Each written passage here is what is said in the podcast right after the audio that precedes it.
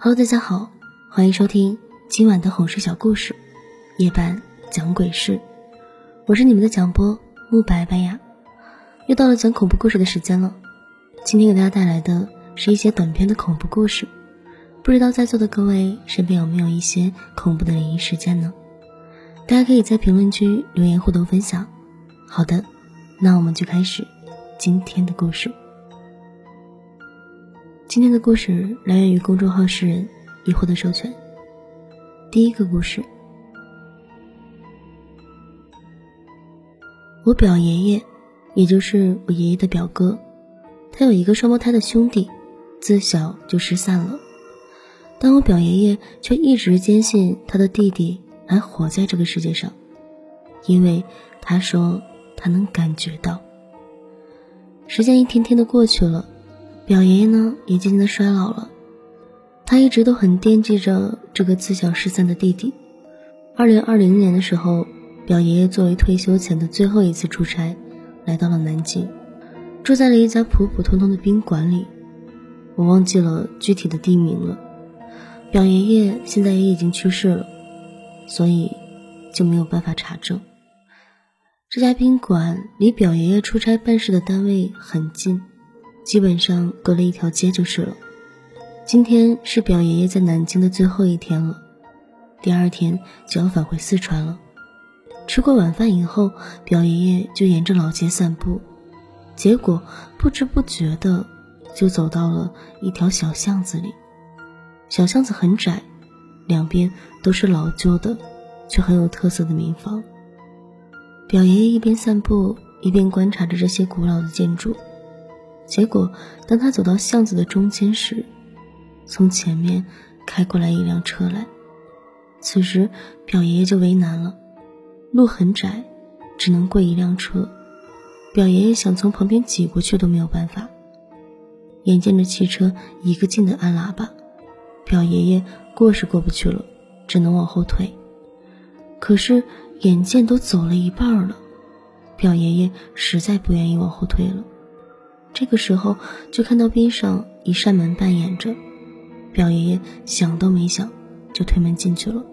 车开走了，表爷爷正想离开，就见到屋里出来一个老头。结果他们一对眼，两个老头都傻了。两个人长得实在是太像了，我看过他们的照片啊，确实是很像的。表爷爷一下子就明白过来了。这个就是他失散多年的兄弟。后来经过证实，这个从里屋走出来的老头，果然就是表爷爷的双胞胎弟弟。两个失散五十多年的兄弟，以如此奇妙的方式相见。表爷爷常说，他很感谢那辆车，也感谢那条窄小的巷子。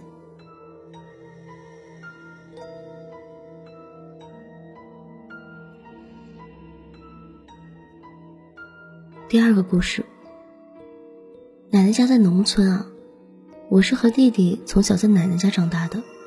一般来说，农村发生的灵异事件总是比较多的，就挑一些自己记得的事情讲了。第一个，村里面每年的二月二都会唱大戏，连唱好几天的那种，每天都是中午一场，晚上一场。戏园子出来的路上有一棵大榕树，据说有几百年的树龄了。逢年过节的时候啊，人们都会在树下准备贡品。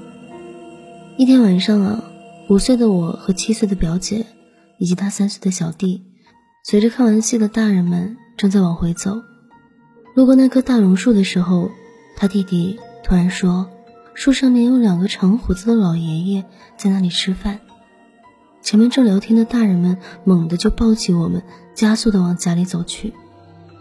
事后我问他是个什么样的爷爷，他只会说红衣服和长白胡子，别的就不会描述了。而从那以后，我每次路过那棵大榕树都要抬头去看看，可惜一次都没有看见过。老人们都说，三岁以前的小孩能看到一些别人看不到的东西，这个我是相信的。下面我还会讲到这种事情。第二件事情是跟我弟有关的。当时那种惊吓、悲伤、绝望，让我们全家人到现在都记忆犹深。那年是春节的时候，我弟大概有五岁的样子。他吃过早饭，换上新衣服，领到压岁钱之后，就跑到院子里面去熊去了。好像是先放了一阵鞭炮，然后又爬上了梯子。我妈和我奶奶由于担心，所以就一直盯着。然后他俩就目睹了我弟从梯子的第一格，也就是离地面大概二十厘米，倒仰着摔到了地上。我妈和我奶奶都疯了一样冲出去，我们也跟着往出跑，就看到我弟躺在那儿翻白眼儿，不停的抽搐。医生来了，各种扎各种掐都没有任何效果。然后我奶奶就跑出去把村里的神婆给请来了。那位婆婆让奶奶准备三张黄纸，之后就具体一顿操作完，把纸烧了，兑水给我弟喝了。神奇的就是，我弟一喝完水，立马就蹦了起来，开始在我奶奶的炕上撒欢。然而事情并没有结束，那位婆婆说是有位大仙想来奶奶家当保家仙，于是就上了弟弟的身，来给我们提示。接着。就指导奶奶把大仙请到了家里，于是家里的保家仙就从一位变成了两位，一直到现在。关于保家仙啊，我查过了很多资料，发现好多地方都有这样的存在。一般是黄大仙，也就是黄鼠狼；狐仙，也就是狐狸；和蛇仙，也就是蛇，居多。应该是这类生灵修炼多年成了精，为了提高修为，以最终化为地仙，而坐落在有缘人的家里受供奉，并增加福报。不过好像不是所有人都能请到大仙，应该是要看缘分的。我听说过有人强行请仙，最后闹得家宅不宁的例子，而且缘分尽了的话，保家仙也就会离开了。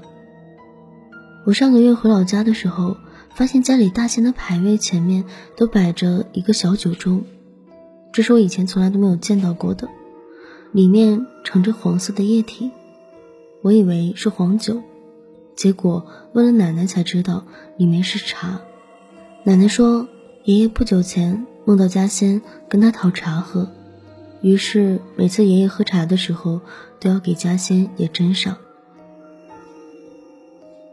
第三个是我太姥姥八十八岁去世的时候，他们兄妹几个也经历了一次灵异的事件。老太太咽气后，他们就忙着给穿寿衣、叠金元宝，开始准备后事了。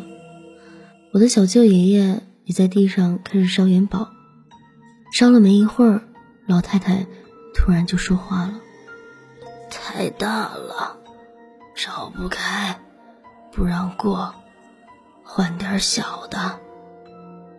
奶奶他们都愣在那里了，还是大姨奶奶先反应过来的，叫了声娘就扑过去了。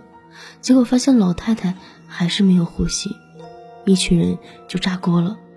倒是也没怎么害怕，就是猜测着老太太说那句话是什么意思。猜来猜去，都觉得老太太说的应该是刚烧的金元宝太大了，拦路的找不开。不让他过，让奶奶他们给烧点小点的钱。一群人这才赶紧找了一包银色的锡箔纸，捏碎银子，叠的叠，烧的烧，这事儿也就算这样过去了。我经常想，那边的拦路者也是蛮可爱的，还非要找钱。第四个关于我的小故事，男朋友以前可是坚定的无神论者，还总说我神神叨叨的。结果上个月他回老家后，也开始对这件事情感兴趣了。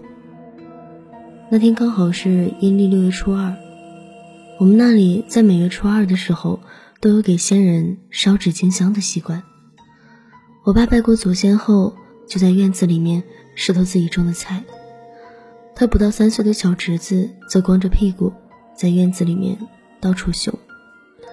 过了一会儿，小侄子跑过来跟他爸说：“爷爷，我看到有两个小人儿从咱们家飞出去了。”我的男朋友听说了之后，就拉着他小侄子细细问了好久，才确定他不是说谎，还问出了小然然的身高，可能会比他侄子高一点点，大概有一米左右吧，身穿黑色的长袍，却看不到脚，飞的时候不是竖直向上的，而是略带拐弯的。然后他爸说，他刚刚进香的时候啊，请求了仙人保护我们一路平安。因为当天下午，我和男朋友是要回市里的。我猜想，那两位有可能就是仙人，或者是保家仙派出去探路的小兵吧。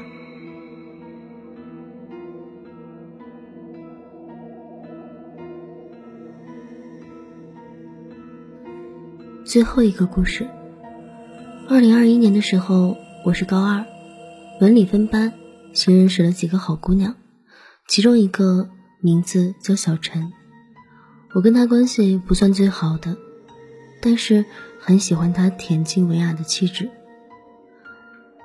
有一次课间，他拉我上卫生间，时间呢大概是上晚自习之前，六七点的样子吧。女生的卫生间真的是永远的门庭若市，络绎不绝啊。卫生间总共有四个厕所格子。排队的人多到快挤进走廊对面的老师办公室去了。事情是这样的，首先来说说这个卫生间吧，设计的特别不人性，厕格少也就算了，还没给安装门，然后卫生间的那个门还是磨砂玻璃的，而且大家都是十六七岁躁动不安的小小少年，校领导把女厕所设计成这样，真的觉得很不合适。玻璃门一开就有三个侧格，简直就是一览无余。所以杂物区旁的那个不仅有门，还专门有一道墙堵着的侧格，简直就成了 VIP。事情就发生在那里，小陈上厕所非要我作陪，好吧。结果女厕所当然是一如往常，小陈呢又是一个很讲究的女孩子，非 VIP 的那一间不上。于是我们就挤进去等待着。当时这个侧格的门当然是紧紧的从里面关着的。我俩先是边聊天边等着，后来觉得这人时间也太久了吧，生性猥琐且无聊的我们就蹲下，从门下面的缝隙往里看，一双有点老旧泛黄的白色帆布鞋蹲在那里稳如泰山。我俩直起了腰，用了点劲儿拉了拉厕所的门。示意里面的人快点，然后就又聊起天来。渐渐的，外面没有厕所门的都已经上完了，厕所里面不知道什么时候就只剩下了我们两个人。我看了看手机，离上课打铃已经不到两三分钟了，里面那个人怎么还不出来？小陈也有点不耐烦了，就用力的去拉门。我想阻止他，因为我看到这门不知道什么时候。已经开了，有三指宽的缝隙，但那个时候他已经把门猛地拉开了，厕所门哐的一声打开了，里面居然空无一物。我当时大脑就嗡的一下，撞上了小陈惊恐的目光，我俩大声尖叫着，疯了一般的冲出了厕所，跑回教室，同学们都被我俩的神态吓到了，围上来就问怎么了。我俩声音颤抖的说了一下刚才的情况，也许这算是个宣泄口吧。说完之后，心情平复了很多。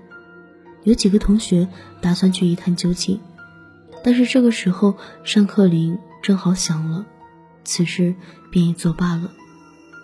说真的，当我们发现侧格内的那双帆布鞋凭空消失后，我第一次知道一个人受到惊吓后是什么样的表情。我还记得当时我和小陈惊恐对视的时候，小陈一向白皙的脸庞瞬间涨得紫红，惊恐的眼神仿佛一瞬间穿透了我的大脑。后来我俩讨论此事的时候，依然觉得不可思议。按照常理来说，怎么都是讲不通的。我俩当时相对而战，没有任何的视线和死角。那双帆布鞋是我俩同时蹲下看见的，门第一次拉的时候也明明是锁着的，说明当时里面确实是有人的。如果真的是人的话，但凡他要出来，总得从里面推开门吧。但是当时因为里面空间狭小，小陈几乎是站在侧格外的门口的，也就是说，里面的人如果想出来的话，哪怕他是一个变态，怕被发现想要跳窗，他无论如何都得先开门，而这一开门，多多少少就会撞到小陈，而且他也没有冲水，那至少开门总会有声音的吧。然而，这一切确实都没有发生。侧格里面那帆布鞋的主人就这样离奇的不见了，而不知何时，侧门也在我们没有任何察觉的情况下，悄悄的打开了。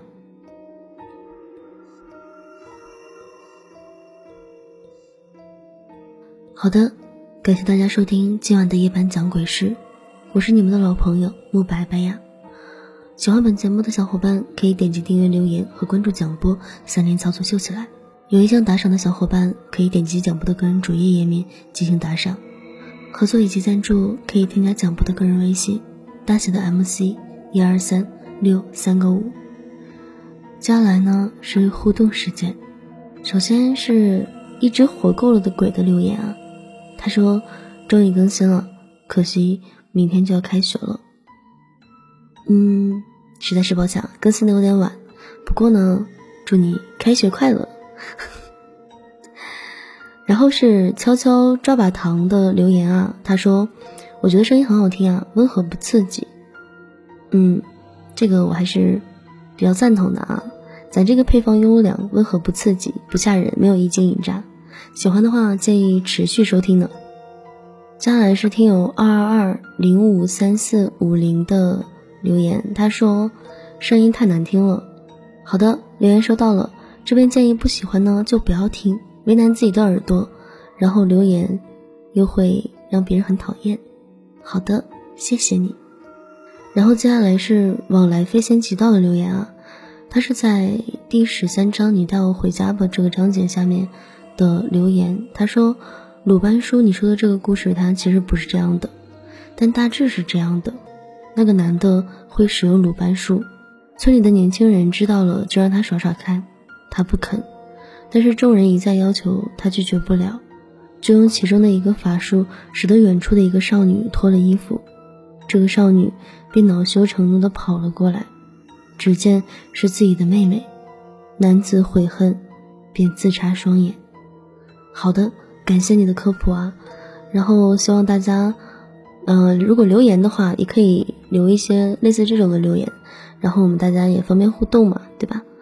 然后接下来我们这个互动时间呢就结束了，然后接下来是感谢环节，感谢我们上一期节目的打赏榜一大佬啊，骑着丙牛追飞机啊，以四百零三喜钻摘得桂冠，还有我们的榜二神秘人和榜三微笑哥哥的鼎力支持，也感谢没有上榜的各位大佬的友情赞赏。